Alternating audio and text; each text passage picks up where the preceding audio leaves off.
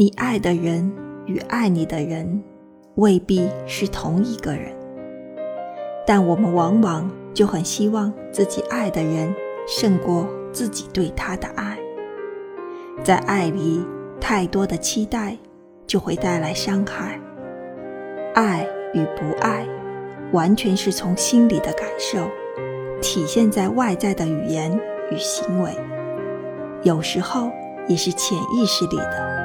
很难强求，所以放过自己，也放过他人，遵从每个人内心的感受吧。